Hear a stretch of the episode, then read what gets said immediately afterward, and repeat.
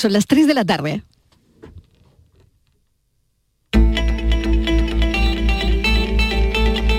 La tarde de Canal Sur Radio con Mariló Maldonado. Yo no voy a hablar de golpes, pero sí voy a decirle al presidente del gobierno que ha perdido todo interés en cuidar la democracia española. Una estrategia gravísima que hace un daño absolutamente irreparable a la democracia de nuestro país plena confianza en lo que en lo que vayan a acordar, como no puede ser de otra manera en el Estado de Derecho. Se respeta al Tribunal Constitucional por encima de todas las cosas. Yo lo que puedo decir es que no me gusta lo que está pasando, porque creo que institucionalmente pues estamos sufriendo las instituciones, los poderes del Estado. Es la única reflexión que puedo hacer. Ser una oposición constructiva y útil para los andaluces frente a un gobierno un gobierno dejado, un gobierno que no está a la altura de lo que Andalucía necesita en este momento y a un presidente ausente.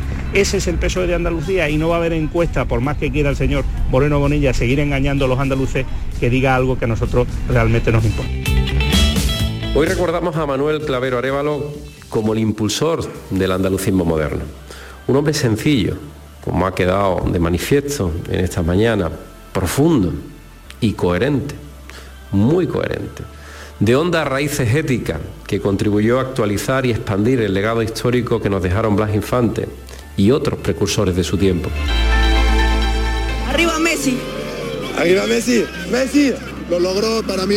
Ya puedo morir en paz. Messi, te amo. Y gracias por este campeonato que te merecías más que nadie. Messi, te amo para siempre. Salimos campeones. Hoy salimos campeones. Feliz.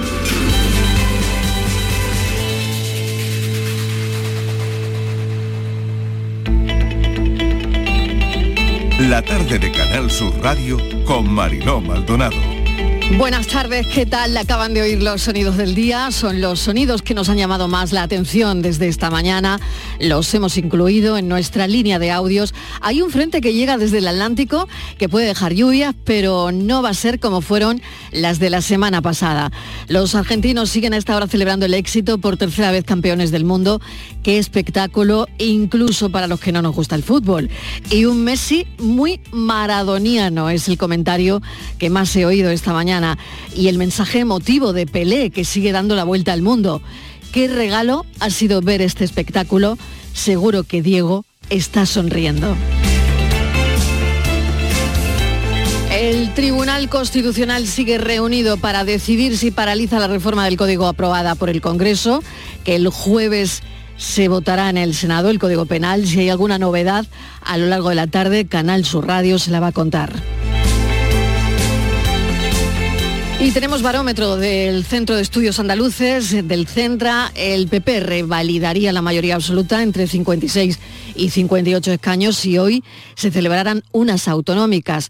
El PSOE pasaría de 30 a 22 o 23. Vox y por Andalucía entre 12 y 14 y adelante Andalucía de 3 a 4 escaños es el barómetro del Centra. Concentración de repulsa esta mañana por el último asesinato machista en dos hermanas en Sevilla. Había denuncia, había orden de alejamiento. Jacqueline no podrá seguir viendo crecer a sus hijos de 4, 6 y 8 años. Ahora, bueno, pues están viajando probablemente sus familiares. Hay un hermano que podría llegar de Guatemala a España para hacerse cargo de los niños que están bajo tutela de la Junta de Andalucía.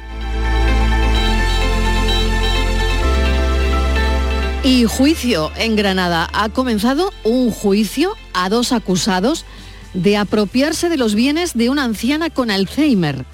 La sección segunda de la Audiencia Provincial de Granada ha acogido este lunes el juicio contra dos hombres acusados de estafar y apropiarse de los bienes de una mujer de 79 años con Alzheimer y de su, su hermana enferma terminal, después de que lograran ganarse, presuntamente esos hombres, la confianza de esta mujer y les firmara un poder que les permitió disponer de sus viviendas, de sus fincas, de las plazas de garaje, hechos por los que se enfrentan a una petición fiscal de 11 años y medio de prisión.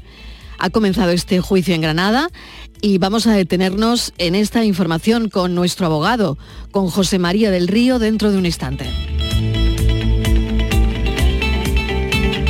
¿Saben que hemos comprado más lotería este año que el año pasado? Está más cerca el día de la lotería. Andalucía ha gastado 485 millones 638.400 euros. Es la segunda comunidad autónoma que más dinero juega al sorteo extraordinario de la Lotería de Navidad de 2022 que se va a celebrar este jueves. Una cifra que ha subido en más de 37 millones de euros respecto al año pasado. Sevilla a la cabeza, donde más la lotería se ha comprado. Destacar una efeméride muy curiosa. Este mismo día, en el año 1812, se celebraba el primer sorteo extraordinario de Navidad de Lotería Nacional en Cádiz. El sorteo nació por iniciativa de Ciriaco González Carvajal, ministro del Consejo y Cámara de Indias, para recaudar dinero para las arcas del Estado que tenían que hacer frente a los costes de la guerra de la independencia. El primer gordo de la Navidad, por si les interesa y todavía están a tiempo, se lo llevó el número 3.604, 8.000 reales.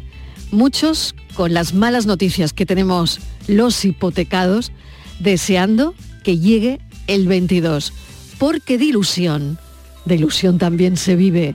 Bienvenidos a la tarde.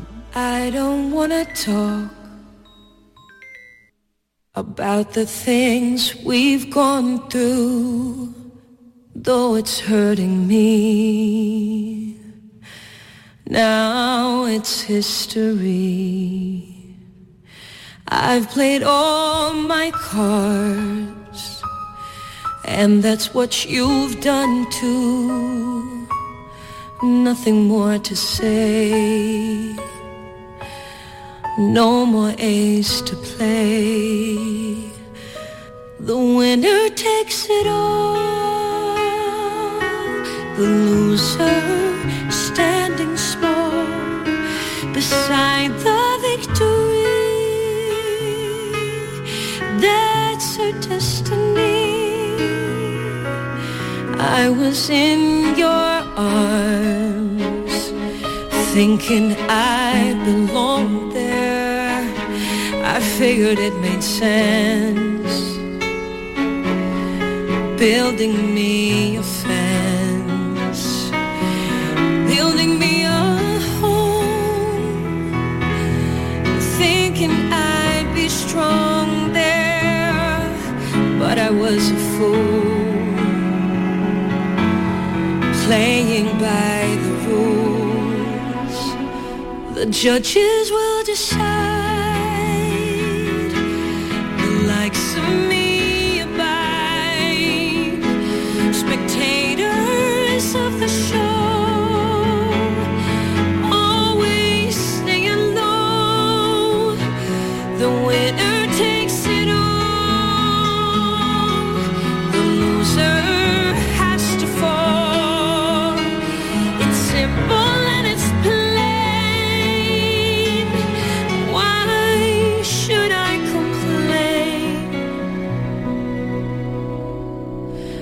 I don't wanna talk. If it makes you feel sad, and I understand. You've come to shake my hand. I apologize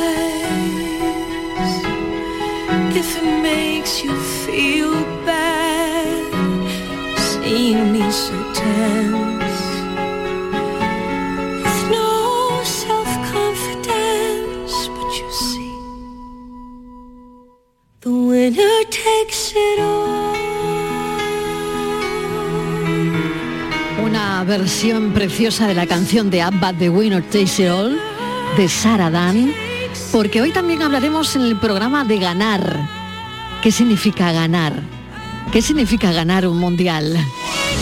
Porque todos en la vida competimos por algo. ¿Quién te ganaba siempre? Cuando gana tu equipo es como si ganaras tú. ¿Te obsesiona ganar? Hay situaciones donde ¿Todo el mundo gana? ¿O todo el mundo pierde? ¿Ganan más los malos que los buenos? ¿O los malos hacen más llamativas sus propias victorias? ¿Para ganar es importante la suerte?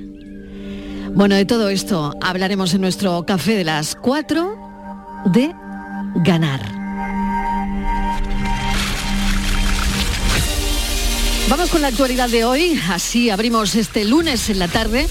Un juez perdona una deuda de casi 200.000 euros a un vecino de Casalla por la ley de segunda oportunidad. Vecino de Casalla, lo digo bien. A pesar de haber sido toda una vida funcionario, tener una pensión de jubilación a los 2.000 euros mensuales, aceptar una herencia lo convirtió en insolvente. Este es el caso de esta deuda de Cazalla. Estíbaliz Martínez, mesa de redacción de la tarde. Bienvenida, ¿qué tal? Hola Marilo, ¿qué tal? Buenas tardes. Pues mira, sí, el protagonista de esta historia, este vecino de Cazalla de la Sierra, se vio inmerso, Marilo, en una situación muy complicada eh, a raíz, fíjate, de aceptar una herencia. Él esperaba que la liquidación de los bienes que había heredado, bueno, pues compensaran las deudas que tenía esta, esta mm, herencia. Tenía bienes y tenía deudas. Entonces, bueno, él pensó, vendo los bienes y con ello liquido las deudas. Con lo cual acepta la, la herencia. Pero las cuentas Mariló no salen siempre como uno quiere y en este caso pues no le salieron como él esperaba. Y entonces se vio con una deuda sobrevenida que imposible de afrontar ante el descuadre de su economía, que se, bueno, tenía una economía, él tenía, tenía una economía muy tranquila, porque es un señor que era eh, había sido eh, funcionario, tenía una pensión buena, que bueno, pues superior a los 2.000 euros mensuales, y si tenía una hipoteca, pero muy pequeñita, llevadera, ¿no? ¿Qué tuvo que hacer para solventar esta situación? Porque no vendía esos bienes para pagar esas deudas, ¿no? Pues solicitó algunos créditos adicionales.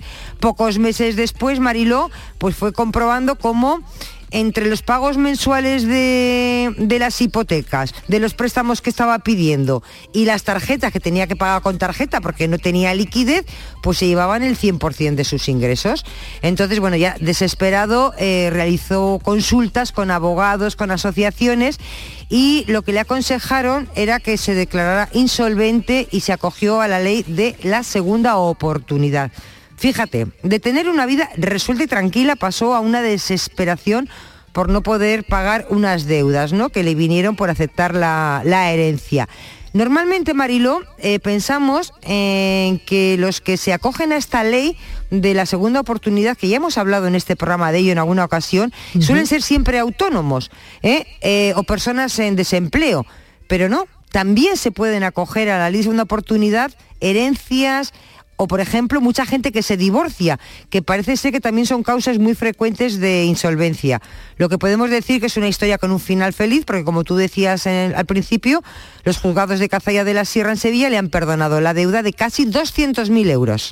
Vamos a hablar con Aurora Piedrola para que nos cuente exactamente, técnicamente, ¿no? Cómo, cómo puede ocurrir esto, ¿no? Abogada experta en Derecho Bancario, pertenece a la Oficina de Intermediación Hipotecaria del Colegio de Abogados de Málaga, ahora que los hipotecados no estamos para nada, de enhorabuena. Señora Piedrola, bienvenida, gracias por acompañarnos en la tarde. Hola, buenas tardes. Eh, muchas gracias a vosotros por contar conmigo. Queríamos comentar, eh, bueno, esta esta deuda y también como que un juez ha podido perdonar eh, las casi, los casi 200.000 euros a este vecino de Cazalla de la Sierra. Bueno, pues por fin es que contamos con una ley que es una ley eh, de, ahora tenemos de, reforma concursal, que es la ley 16 2022, que lo que permite, yo siempre digo, eh, para que todo el mundo lo entienda, que es la, la oportunidad de volver a empezar dejando atrás una complicada situación económica. Eh, hasta ahora es verdad que teníamos también una ley que se llamaba Segunda Oportunidad, pero quizás poco conocida, pero eh, no solo poco conocida, sino poco accesible a todo el mundo. Entonces ahora tenemos desde septiembre una reforma, aunque esta noticia que ha salido entiendo que pertenece a la ley anterior porque todavía no ha dado tiempo a iniciar los procedimientos y terminarlos con la nueva reforma, sí es verdad que con esta nueva reforma eh, muchas más personas se van a poder acoger a esta segunda oportunidad y, como digo, a volver a empezar sin esa carga eh, económica.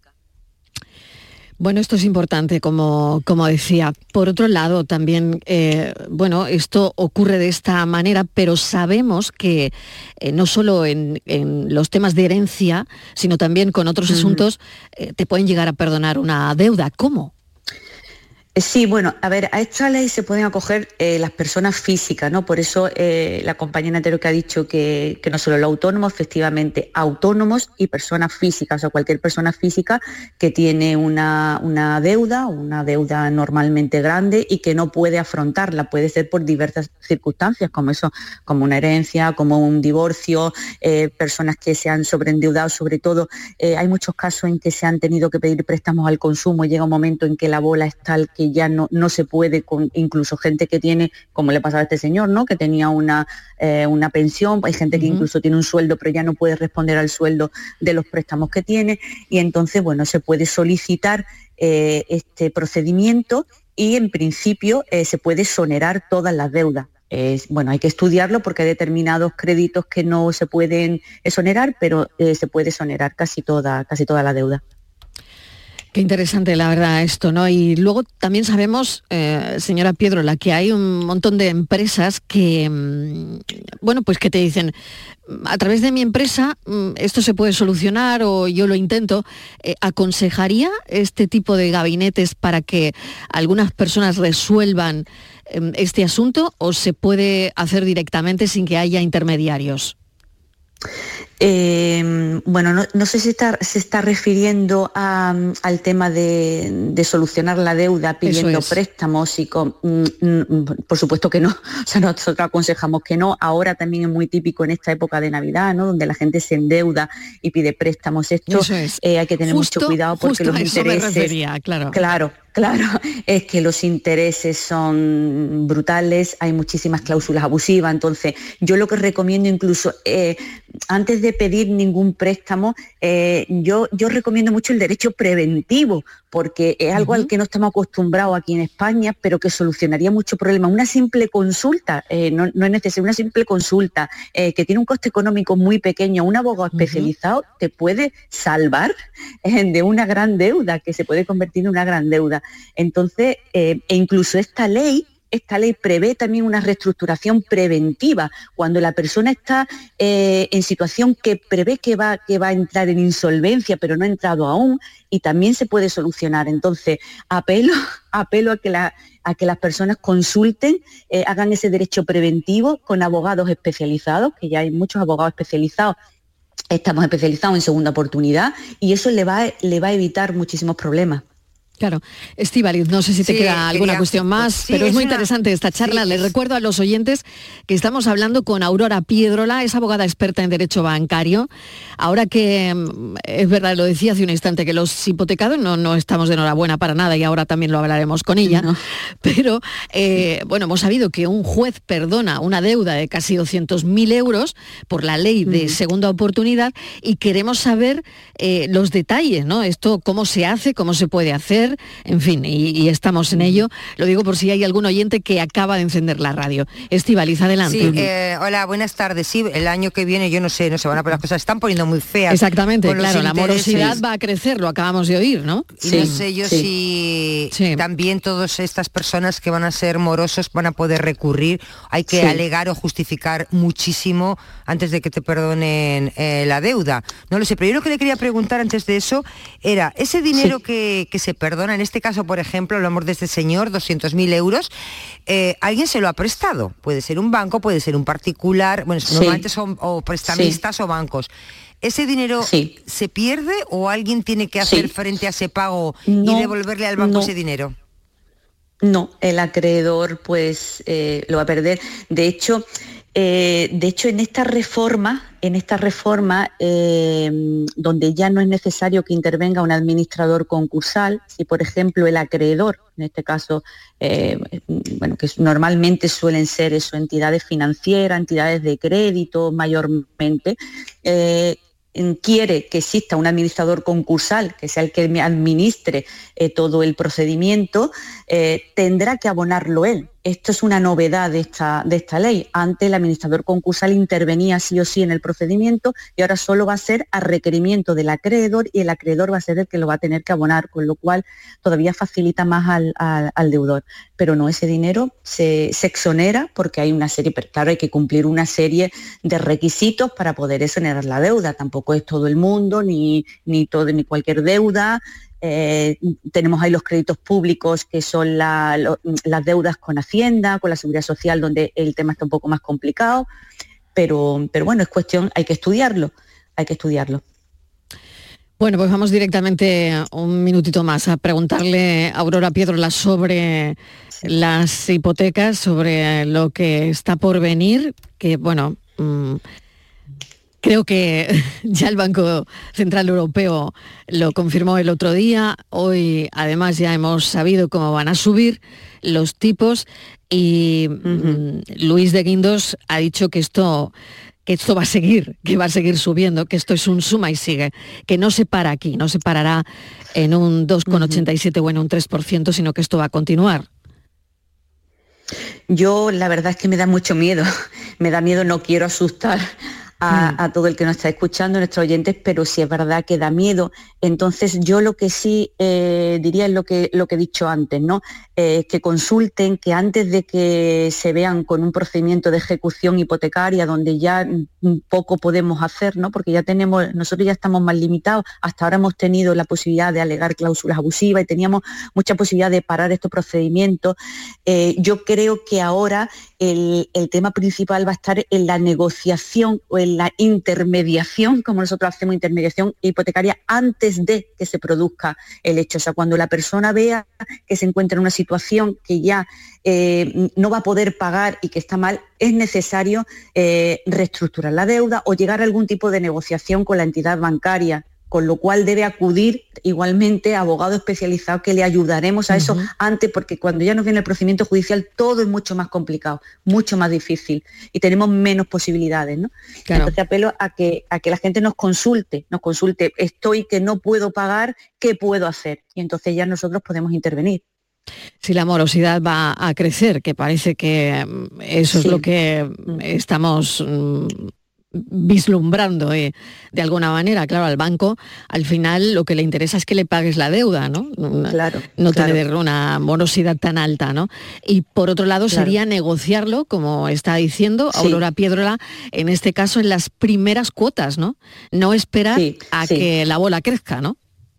Claro, exactamente, y ver qué posibilidades tenemos, que tenemos, eh, tenemos eh, posibilidades y no, y no llegar eso, no llegar a, una ejecución hipotecaria donde ya todo se nos va a complicar muchísimo mm. más, o un procedimiento declarativo donde se nos va a complicar. Mm. ¿Y este es un buen momento para negociar? Me pregunto, porque es verdad que ahora le estamos viendo las orejas al lobo, pero eh, hay mucha gente que está cambiando su tipo de, eh, de interés, de, interés. Mm. Exactamente, de variable a fijo. A fijo. Claro, el fijo puede tener una letra pequeña que tampoco hayamos visto bien, como que el banco te obligue a comprar determinados productos, a adquirir determinados productos bancarios, ¿no? Por otro lado, ¿no?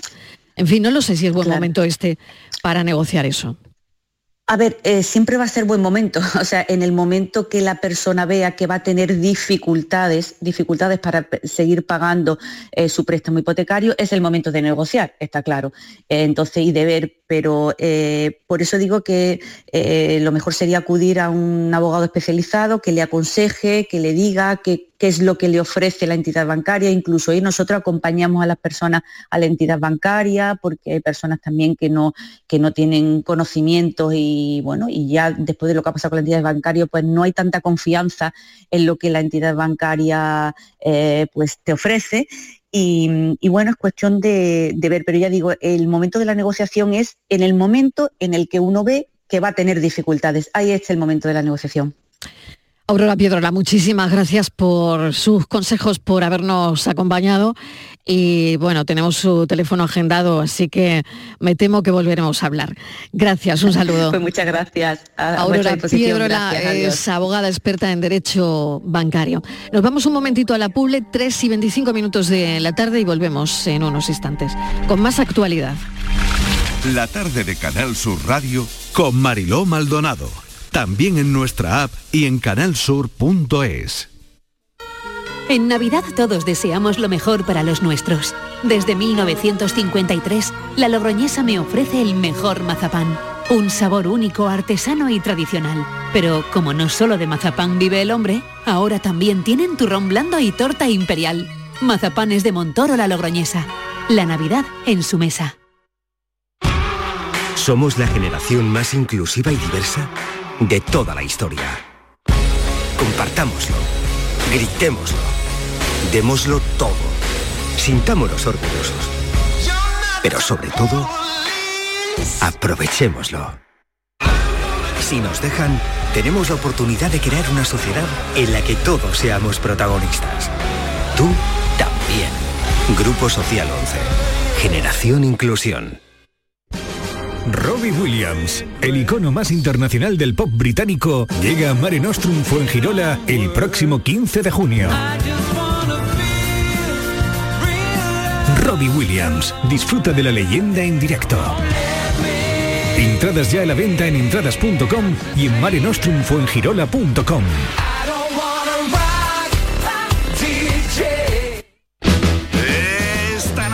será un fiestón que tengo un extra de ilusión. Iré hasta Laponia en autostop con un extra de ilusión. Dame un cupón, o mejor dame dos, que quiero un extra de ilusión. Por 10 euros cupón extra de Navidad de la 11 con 75 premios de 400.000 euros. El 1 de enero, cupón extra de Navidad de la 11. Dame un extra de ilusión. A todos los que jugáis a la 11, bien jugado. Juega responsablemente y solo si eres mayor de edad. Sí, sí. Será un tópico y habrás escuchado cientos de veces aquello de ¿y si la suerte está en ese número que estás mirando? ¿Te imaginas? Pues este jueves es el día, el día de la lotería. Si te tocara, ¿qué harías? Síguenos y vive este jueves el sorteo de la Lotería de Navidad. Desde las ocho y media en la mañana de Andalucía con Jesús Vigorra. Canal Sur Radio, la Navidad de Andalucía. Con el patrocinio de Mariscos Apolo. Esta Navidad seguimos estando contigo en la noche de Canal Sur Radio con Rafa Cremades. La noche de Canal Sur Radio. Con las mejores sorpresas, la música, diversión y todo lo que ya sabes que tiene este club. La noche de Canal Sur Radio con Rafa Cremades. De lunes a jueves, pasada la medianoche. Canal Sur Radio. La Navidad de Andalucía.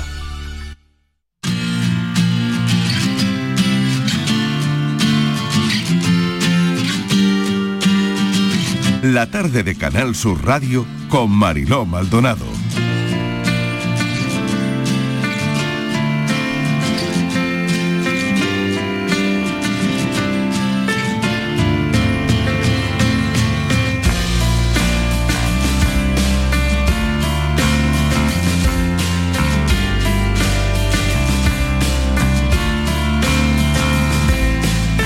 Tres y 28 minutos de la tarde, la Policía Nacional de Ceuta ha localizado el cuerpo sin vida de un niño de 8 años. Ha sido esta mañana, a primera hora, cuya desaparición había sido denunciada tan solo unas horas antes en la jefatura superior de la Policía Nacional. Durante toda la noche se estuvo buscando al niño, al pequeño de 8 años, pero fíjense qué desenlace tan terrible han localizado su cuerpo sin vida. No sé si mi compañera Patricia Torres tiene más detalles, pero sumamos a Patricia Torres a la mesa de redacción de la tarde. Patricia, bienvenida. ¿Tienes más detalles, más información? Hola Marilo, buenas tardes. Pues así es, el hallazgo del, menor se ha producido sobre las 8 de la mañana en una zona de monte muy próxima al lugar donde el niño vivía, cerca del Hospital Universitario de la ciudad, en el entorno de la barriada de Loma Colmenar, concretamente en un talud situado junto a un polideportivo. Se trata de una zona situada a escasa distancia del área donde desapareció y al, al parecer el menor fue visto por última vez en torno a las 7 de la tarde en esa zona, en esa zona del hospital universitario. Durante la madrugada su familia había presentado una denuncia a las dependencias policiales sobre la desaparición del menor, el cual presuntamente había salido de casa para disputar un partido de fútbol con unos amigos en la tarde del domingo y viendo que no regresaba a la vivienda fue el padre quien acudió a la policía.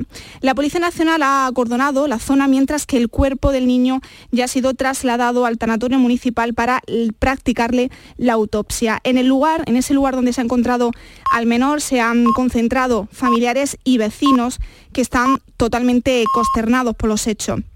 La periodista experta en sucesos, Cruz Morcillo, Marilo, ha publicado en, ABC, citando a fuentes eh, próximas de la investigación, que el niño presentaba un fuerte traumatismo en la cabeza y estaba semidesnudo. Además, el primer examen del cuerpo apunta que el pequeño llevaba poco tiempo muerto y los investigadores están ahora a la espera de que concluya esa autopsia, ya que se le está practicando en este momento para determinar si pudo sufrir una agresión sexual antes de la muerte pese a todas las informaciones que, están circulando, que se están publicando, sí que es verdad que las autoridades han pedido máxima cautela para que la policía haga su trabajo de cara a esclarecer las causas del fallecimiento. La familia, como nos podemos imaginar, pues se encuentra mm. devastada, Mariló, y a la espera de conocer más avances sobre esta investigación. La autoridad judicial ha decretado en ese momento el secreto de las actuaciones y el caso eh, queda en manos de los especialistas de homicidios de la Jefatura Superior de Policía de Ceuta.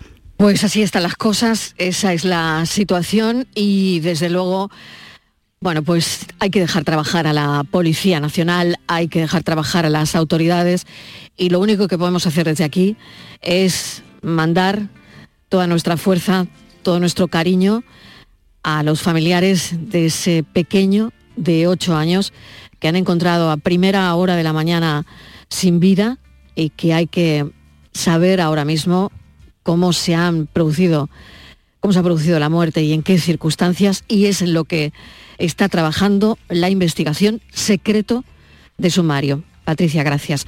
Hay otra noticia que ha adelantado esta mañana nuestro compañero de Jerez, Paco Méndez, un niño de dos años nacido en Jerez con síntomas de autismo, rechazado en guarderías y centros de salud por, por apátrida, que no tiene país que no tiene pasaporte. ¿Cómo puede ser esto, Estivaliz? Pues parece mentira, Marilo, pero, pero es así. Eh, ya le han cogido hace unos días, creo, a nos lo van a confirmar ahora, ya puede estar en, en la guardería, que ya es un paso adelante, han tenido que salir en los medios pero lo del centro de salud Marilo también es muy complicado. Verás, se trata de una familia, por poner en contexto la situación, se trata de una familia colombiana que huyó de su país porque eh, el padre de esta familia era padre, madre y un niño, eh, estaba recibiendo amenazas de muerte. La, eh, la, madre, él trabajaba, vamos, no tenía nada especial, parece que trabajaba en un negocio de loterías en Colombia. Su mujer después de esto se asustó muchísimo y dijo que, se iban de allí, que quería salvar la vida de su familia y deciden huir a España. Y se viene ella, el marido y el niño, un niño de 10 años. Y entonces llegan a Jerez y se instalan en Jerez. Y en Jerez tienen un segundo hijo, que nace un 17 de noviembre del año 2020 en el Hospital Público de, Jerez de la Frontera. Un niño mm, que llaman Lian y que, bueno, eh, ha estado Mariló pues dos años prácticamente eh, sin tener guardería, sigue sin tener una, una patria.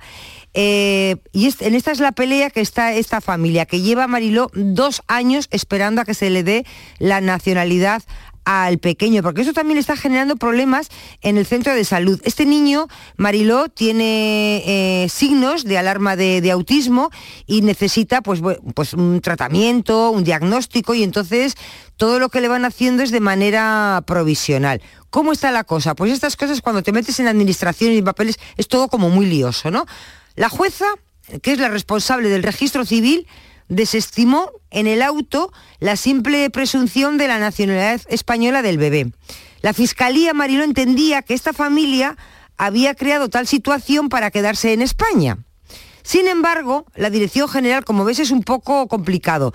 De Seguridad Jurídica y Fe Pública que ha sido eh, este organismo quien ha consultado nuestro compañero de Jerez, quien es, que es el que ha, ha sacado esta noticia, desmiente, eh, la, Dirección General de Seguridad Jurídica y Fe Pública, desmiente reiteradamente, eh, esa, reiteradamente esa interpretación y ha revocado el auto judicial, obliga, lo que dice es que hay que, que, hay que reconocer al menor como español.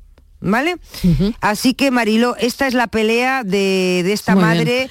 Ya ves, muchos ah, registro, eh, fiscalía, Dirección General de Seguridad Social y al final eh, sí sabemos que el niño hace muy poquito, que le han aceptado una guardería pública, eso nos contaba la madre hace, hace muy poquito, acostado, pero el tema del centro de salud sigue teniendo problemas y el niño sigue siendo, no, sigue, no, es de ningún lado, es una patria.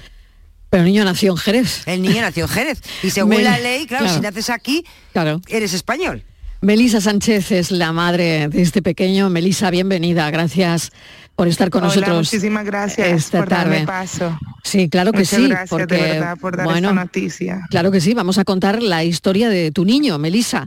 Eh, pues tu sí, niño, mira. tu niño de Jerez.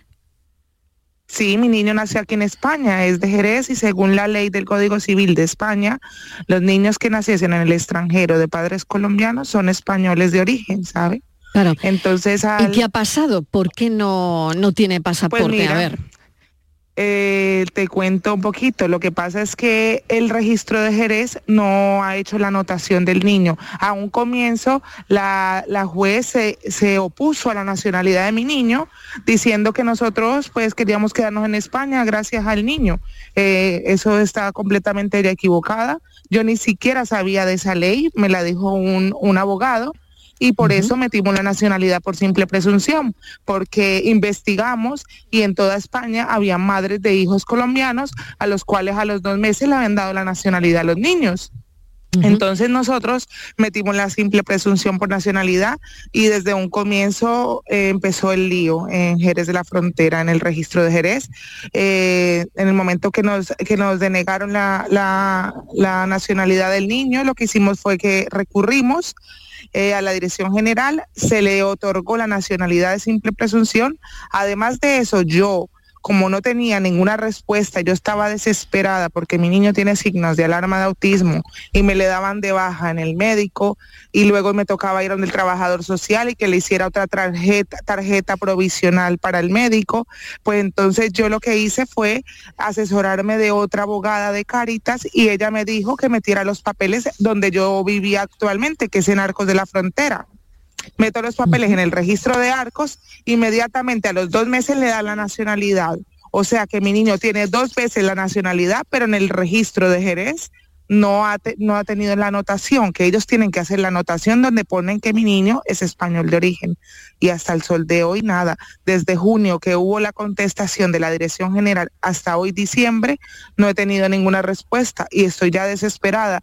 ¿Por qué? Porque mi niño necesitaba una guardería y por yo no estar por yo ser irregular en España, pues me, me, me, me exigen cierto papeleo que yo no tenía. Entonces, mira, eh, de esta manera está afectando los derechos de mi niño a una educación y a algo tan vital como es la salud. Entonces, por eso quiero que ustedes me escuchen y que por favor esto se haga público, de verdad, que ya el, el, tema de papeleo es muy largo, la verdad. Claro, y Melissa, a partir de ahora, ¿qué? O sea, porque todavía tu hijo Mira, no está reconocido, todavía no. tiene papeles y el niño tiene ya dos años, ¿no? Dos años cumplió el 17 de noviembre. Eh, exactamente tiene dos años y un mes y tengo un niño que no aparece en ningún lado porque es apátrida, no tiene ni nacionalidad colombiana ni tiene nacionalidad española. La tiene y a la vez no. ¿Por qué? Porque no, ha hecho, no han hecho la anotación en el registro civil, que es algo tan básico y tan fácil como, como registrar a un niño español, como cuando nace un niño español y van y lo registran. Ya está. Es lo único que estoy pidiendo y cada vez que voy al registro de Jerez hay una excusa más. Primero decían que no aparecía el expediente, ahora dicen que lo han pasado a manos de fiscalía, cuando solamente se necesita una firma del juez encargado y hacer la anotación de que mi niño es español, algo tan simple, pues mira lo que me tienen. Desde septiembre estoy insistiendo, insistiendo, insistiendo y nada que me escuchan. Por Melissa, eso, em, y no soy la única, Ujú. ¿sabe? No soy la única madre. Ya tengo otras dos madres que están en la misma situación con el, re- el registro de Jerez de la Frontera. Porque he preguntado en registros de Valencia, en registros de Palma de Mallorca, de A Coruña, de Madrid, y no han tenido ningún problema. Y aquí en el de Arcos de la Frontera, solamente con eso les digo. Melissa, ¿por qué decides eh, volar a España, venir a España? Eh, creo que eh, toda tu familia estaba siendo amenazada, amenazada Sí, mm, de muerte, de muerte. Teníais un negocio de, de loterías, si no me equivoco. No, eh, ¿No? no, es ver. un negocio de loterías. Mi esposo llevaba 14 años trabajando para una empresa que se dedicaba a las loterías. Ah, vale, no era vuestro, ¿no? Como ma- no, no, no, no. Existe Vale. como la lotería de aquí, por ejemplo, la de la de la 11, ¿sabes? Sí, Entonces sí. lo que hacía mi esposo era recaudar todo el dinero de estas casas, las cuales se dedicaban a vender esta lotería. Entonces, a él tener tanto dinero recaudado, porque él iba en una moto y recaudaba en un lado, eso no se ve aquí. Es como si fuera un banco ambulante, ¿sabes? Lo sé, lo sé, Entonces, se vio, se vio hace años. Sí. Eso, eso todavía se ve en mi país. Y mi marido iba con dos escoltas y siempre iba recaudando dinero. Pues claro, esta gente se enteró de que mi marido trabajaba en eso y creían que nosotros pues teníamos a la orden de, de, la, de la mesa el dinero para pagarles a ellos una mensualidad. Porque si no, pues Extorsión, entonces ¿no? Me imagino que sería, claro, algún Eso se llama cartel, vacuna en Melissa. mi país. ¿Cómo se llama, perdona? Vacuna, vacuna, que te piden una vacuna, un dinero, extorsión. Entonces, por eso claro, yo con el miedo porque ellos ellos sabían dónde estudiaba mi niño, me dieron hojas donde me ponían que, que lo que iba a pasar cuando cuando nosotros no cumpliéramos con este pago de esta cuota. Pues nada, yo salí desesperada de mi país, dejando todo atrás, dejando mi casa, mi familia, tenía mascotas, todo, todo dejarlo atrás para venirme a España a buscar otra oportunidad y poder estar más tranquila, que es lo que más, más necesitábamos.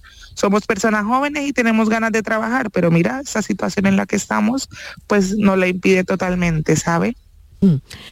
Estíbaliz, no sé si tienes alguna cuestión más. Melissa nos está contando su historia y la verdad es que es una historia tremenda. Adelante. Sí, eh, Melissa, eh, buenas tardes. Que te quería preguntar, porque sé que también habíais tenido, había tenido tu marido problemas para encontrar trabajo aquí o no, o ya está trabajando. Él había intentado Pues en el es lo que campo, pasa. claro. es sí. que, mira, él ha intentado buscar trabajo en el campo, en eh, de obrero, de, de lo que sea, pero que piden aquí estar regular en España y tener una residencia de trabajo para poderlo asegurar. Y al nosotros, pues no tener ninguna ningún papel pa- que, que diga que nosotros estamos regulares en España, pues entonces no le dan el trabajo. ¿Y qué pasa? Que es que no tenemos un sustento como darle de comer a nuestros niños. ¿Y Que nosotros no queremos nada regalado, queremos trabajar y obviamente poder darle una vida por lo menos digna a nuestros hijos, es lo único que estamos ¿Y de qué pidiendo. A nuestro niño, claro, a nuestro niño ser español, pues nosotros podemos pedir el arraigo familiar y así de esta manera tener la residencia y estar legales en este país. Melissa. Esto es Sí, eh, aquí- lío. que queda, queda tu denuncia ahí. eh, Esperemos que alguien recoja el guante de lo que nos Ojalá. acabas de contar. Te deseamos mucha suerte, que todo se pueda arreglar y que tu hijo, si ha nacido en Jerez, pues sea de Jerez. Muchísimas Sí. gracias, Melissa Sánchez. Muchas gracias por escucharme y por el espacio. Un saludo. Hasta luego. Dios los bendiga. Adiós. Foto del día, Patri, Patricia. Sí, la imagen de hoy es de Erasmo Fenoi, fotoperiodista algecireño, licenciado en comunicación audiovisual, lleva más de 15 años vinculado al mundo de la prensa y la publicidad. Desde el año 2005 es el responsable de fotografía del diario Europa Sur y sus trabajos han sido publicados en medios nacionales como El País, Público y El Mundo, entre otros. Desde el año 2018 colabora con UNICEF en su informe sobre los derechos de las niñas y niños migrantes no acompañados en la frontera sur española. Recientemente reconocido con el Premio Andalucía de Periodismo, hoy felicita a Daniel Pérez, también colabora- colaborador de esa sección, que ha recibido este prestigioso premio hace tan solo unos días. Y ya saben nuestros oyentes que pueden ver esta foto, la foto del día, en nuestras redes sociales, en Facebook, La Tarde con Mariló Maldonado o en Twitter, arroba La Tarde Mariló. Buenas tardes. Hoy me gustaría felicitar al compañero Daniel Pérez García Santos al proclamarse vencedor en la 37 edición de los Premios Andalucía de Periodismo en la modalidad de foto de prensa. La instantánea titulada Muralla de Fuego y realizada para la agencia EFE fue tomada durante el, incendio que afectó la Sierra de Mijas en Málaga durante el pasado mes de julio. El jurado puso en valor la audacia del autor para intuir y esperar el momento de su captura, así como la excelente calidad técnica y composición de la imagen. Felicidades, compañero. Fotoperiodistas que buscan su imagen, la imagen del día. La tarde de Canal Sur Radio con Mariló Maldonado. También en nuestra app y en canalsur.es. Escuchas Canal Sur Radio en Sevilla. Capicúa, empresa andaluza que elabora el aceite preferido por el profesional. Ahora también disponible en tu supermercado. Capicúa apuesta por la sostenibilidad y por ello lanza las primeras monodosis biodegradables. Pídelas en tu comercio habitual y también en los establecimientos de hostelería. Ayudemos todos al medio ambiente. Capicúa, el aceite para tu cocina. Plan contigo de la Diputación de Sevilla para reactivar la economía y el empleo en toda la provincia. La Diputación actúa contigo. El plan contigo tiene una dotación de 470 millones de euros para empleo e inversión y estará gestionado en un 85% por parte de los ayuntamientos. El objetivo es dar apoyo al empleo y a las empresas, a la formación y a programas de empleo directo. Son 470 millones de euros para invertir en obras locales, servicios públicos, cultura y deporte. Y también en el sellado de vertederos, la finalización de obras de casas consistoriales, la compra de vehículos de limpieza viaria. Con una previsión, además, de 20 millones de euros para la cofinanciación de otros programas. Plan contigo, con 470 millones de euros para empleo e inversión. La Diputación de Sevilla actúa contigo. Abríguese y luzca este invierno con Peletería Lonus, Sevilla. En Peletería Lonus tendrá todo tipo de prendas y pieles a precios inmejorables. Descubra nuestras chaquetas de piel desde solo 69 euros. Arreglamos, transformamos y confeccionamos a medida con la mayor calidad. Estamos en Méndez Núñez 10, ahora con horario ininterrumpido de 10 a 8 y media. Peletería Lonus, más de 20 años a su servicio. Empieza el 2023 disfrutando de los nuevos espectáculos programados en Auditorio Nissan Cartuja. No te pierdas este mes a Alex O'Doherty con Imbécil, Luis Piedraíta con su show Es mi palabra contra la mía o el tributo Ludovico Musical Experience de Borja Niso, entre otros. Entra en auditorionissancartuja.com y no te quedes sin tu entrada. ¿Te lo vas a perder? Sí, sí. Tú, el busca ofertas, el amante de los descuentos, el que busca un coche molón a un precio inimaginable. Que sepas que estás a punto de convertirte en un pringao por no venir a Driveris. Pero tú sigue cantando villancicos. Si buscas coche de ocasión, en Driveris mejoramos cualquier oferta que te hayan hecho, pero solo hasta el 31 de diciembre. Tienes mil coches donde elegir. Driveris, vehículos de ocasión de verdad. La mañana de Andalucía con Jesús Vigorra sigue contigo, también en Navidad. Toda la actualidad y el avance de las noticias del día con el mejor humor, la diversión y la alegría de estas fechas. La mañana de Andalucía con Jesús Vigorra. Esta Navidad también contigo desde las 7 de la mañana. Canal Sur Radio, la Navidad de Andalucía. La tarde de Canal Sur Radio con Mariló Maldonado. Estos son nuestros teléfonos 95 1039 105 y 95 1039 16. 670 94 30 15 670 940 200 hoy tenemos con nosotros al abogado experto en herencias y derecho de familia José María del Río José María bienvenido Bien hallada, Marilo, buenas tardes. Voy primero con una llamada, Estíbaliz, que Vamos, sí. tenemos ahora mismo. Paco de Cádiz. Hola, Paco, bienvenido. Buenas tardes, buenas tardes. Adelante, adelante, cuéntenos, Paco. Vamos a ver, bueno, yo quería un par de preguntitas, José María. Vamos a ver, ¿qué condiciones se tienen que dar? eh? Porque creo que ha aumentado el tema de condiciones para la suspensión de una pensión compensatoria, a mí es. Es- eso por, un- por una pregunta. Y la otra pregunta también es leyendo, leyendo dice que los herederos tienen derecho a seguir pagando la pensión compensatoria. Pero si yo falleciera y cobra la pensión por mm, de la pensión que ofrece el Estado por, por fallecimiento de Eres, ¿cómo es que los herederos tienen que seguir pagando? Estas dos preguntitas, por favor. Venga, pues no cuelgue Paco por si tiene que repreguntarle alguna Sí, cosa a José María sí, del Río. sí, me gustaría, Pensión compensatoria. José María. Vamos a ver, la pensión compensatoria la fija el juez en atención a un desequilibrio económico de uno de los dos progenitores o de uno de los dos cónyuges durante el tiempo de matrimonio.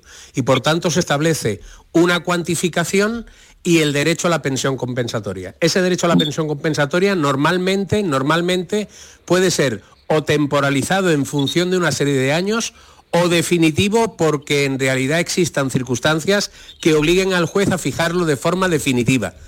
¿Cuándo se puede evitar eh, la pensión compensatoria? ¿Cuándo se puede extinguir? Pues cuando la ley dice cese la causa que motivó su fijación. Es decir, usted ahora habla de una serie de modificaciones jurisprudenciales con respecto al- a la pensión compensatoria. Pues sí, hay una que es muy fundamental y es cuando la parte que recibe o cuando la parte que está recibiendo la pensión compensatoria es, ha recibido una herencia con lo que de alguna manera ha desaparecido esa necesidad económica, ese desequilibrio económico que fue generador de la pensión y por consiguiente si esta persona percibe una herencia, pues seguramente tendrá que acudir al juzgado, la otra parte, la que lo paga, para reducir o extinguir la pensión compensatoria. Segundo, a los herederos, sí, es cierto, es decir, que mm, yo puedo, o sea, mis hijos tienen que o me pueden seguir pagando la pensión en caso de que el cónyuge que haya sido obligado al pago fallezca. Pero para eso también la ley permite la posibilidad de que los herederos pasen al juzgado, vayan al juzgado y digan que la situación económica que tienen no determina la existencia de esa pensión.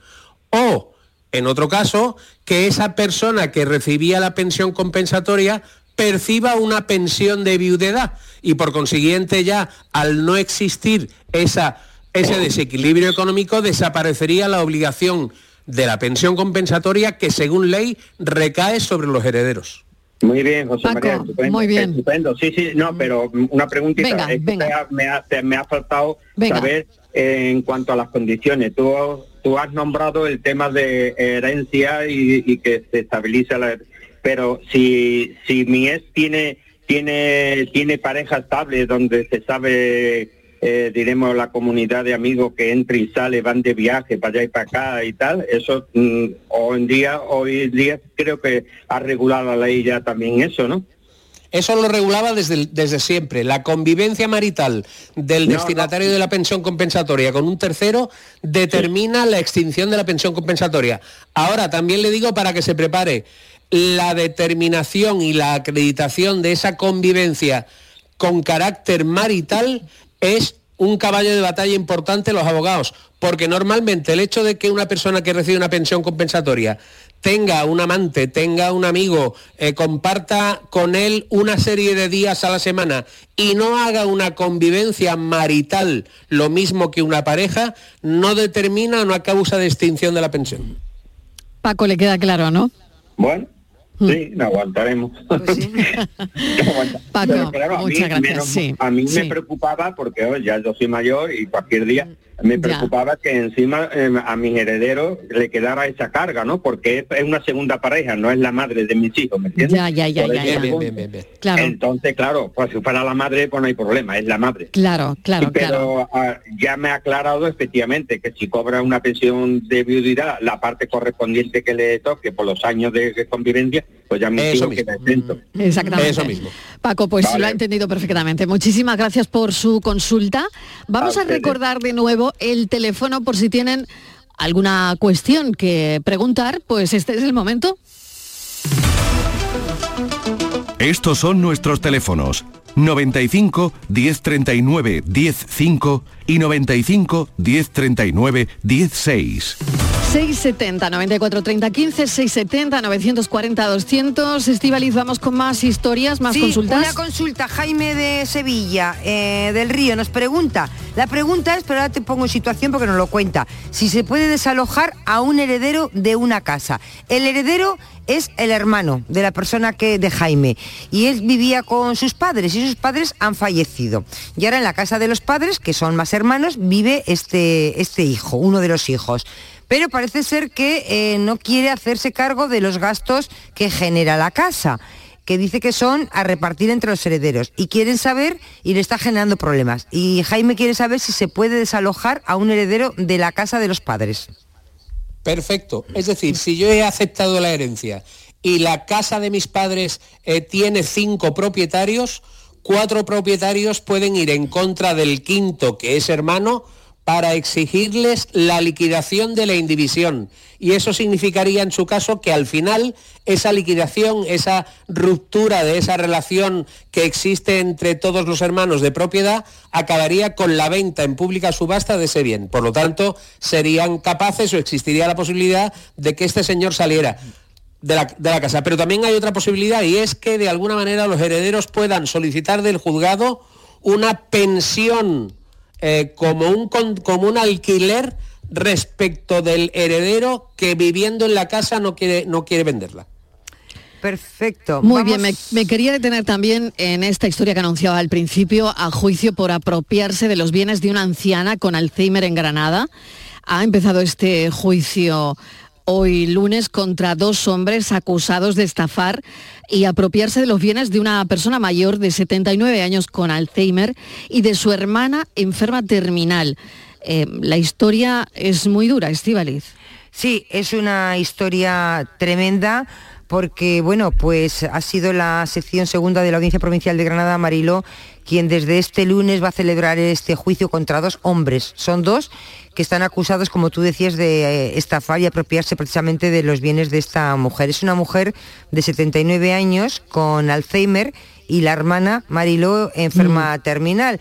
Mm. Estos señores, bueno, por llamarles de alguna manera, estos dos hombres, lo que hacen es ganarse la confianza de esas dos personas, imagínate, una enferma terminal y la otra con Alzheimer. Tremendo, tremendo. Claro. Y para que, eh, de manera que primero se gana la confianza, me imagino con muy buenas formas, para que les firme un poder para que ellos puedan disponer de todo lo que tenían, de las viviendas, de las fincas, las plazas de garaje, que es lo que tenían estas dos mujeres de toda su vida trabajando, ¿no? Y, bueno, es a lo que se enfrentan estos dos caballeros. Irá para que lo que comentara. Para sí, que lo Queríamos, queríamos comentar esta, esta noticia con José María del Río, pero tenemos antes una llamada de Pili de Sevilla. Hola. Hola, buenas tardes. Bienvenida, adelante. Eh, Mire, es para el señor abogado. Eh, es una duda que yo tengo. Vamos a ver. Yo tengo cuatro hijos. Tres tienen sus pisos de propiedad. El más pequeño no tiene, vive de alquiler. Eh, los hermanos están conformes eh, que cuando nosotros fartemos, el padre y yo, sea para él mi piso, que ya está pagado y todo. Pero bueno, digo yo, son muy buenos, tienen pareja, y digo yo, ¿y si se tuerce cuando nosotros nos moramos y no quieren dejárselo? ¿Qué podría hacer yo para que por lo menos lo tuvieran un usufruto, que no se lo llevara ninguna mujer. Para asegurarse, para asegurarse de que ese piso mm, va a ser para, para su hijo. Venga, pues tenemos dos minutos, José María. Vale. Vamos a ver, es complicado. Es complicado porque de alguna manera siempre existiría lo que se llama el perjuicio de herederos. Lo lógico sería hacer testamento, dejar la legítima estricta a todos los hijos, dejar la legítima larga, es decir, el tercio de mejora a ese hijo pequeño y eso significaría que el hijo pequeño tendría un 65-70% de propiedad.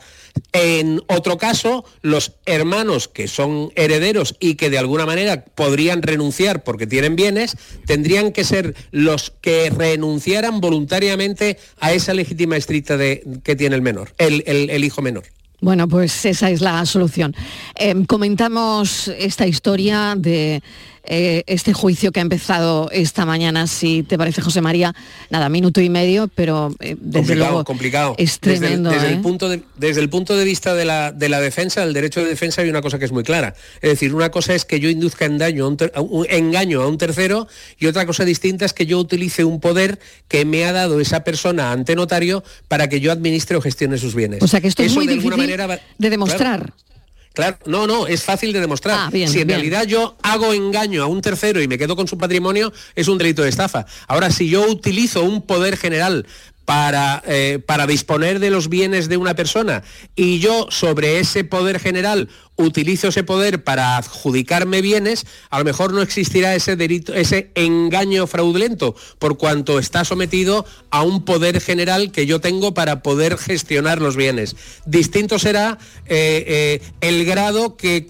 la audiencia provincial de Granada pueda considerar de que ese engaño ha sido suficiente como para generar ese problema en la disposición de las... Sí, de fíjate, eh, me queda ya muy poco tiempo, pero tenían una empresa, esto fija la información de, de instalación de calefacción, supieron de la existencia eh, de estas personas con estos bienes y ellos fueron contratados para reformar el sistema de calefacción del edificio donde vivía esta mujer y a partir de ahí bueno, pues empiezan a ganarse su confianza, ¿no? Así que esto es un, es un dato más y, y ojo a visor. Bueno, José María, muchísimas gracias. El lunes A más. Gracias, Estivaliz. Hasta Buenas ahora. tardes. Adiós.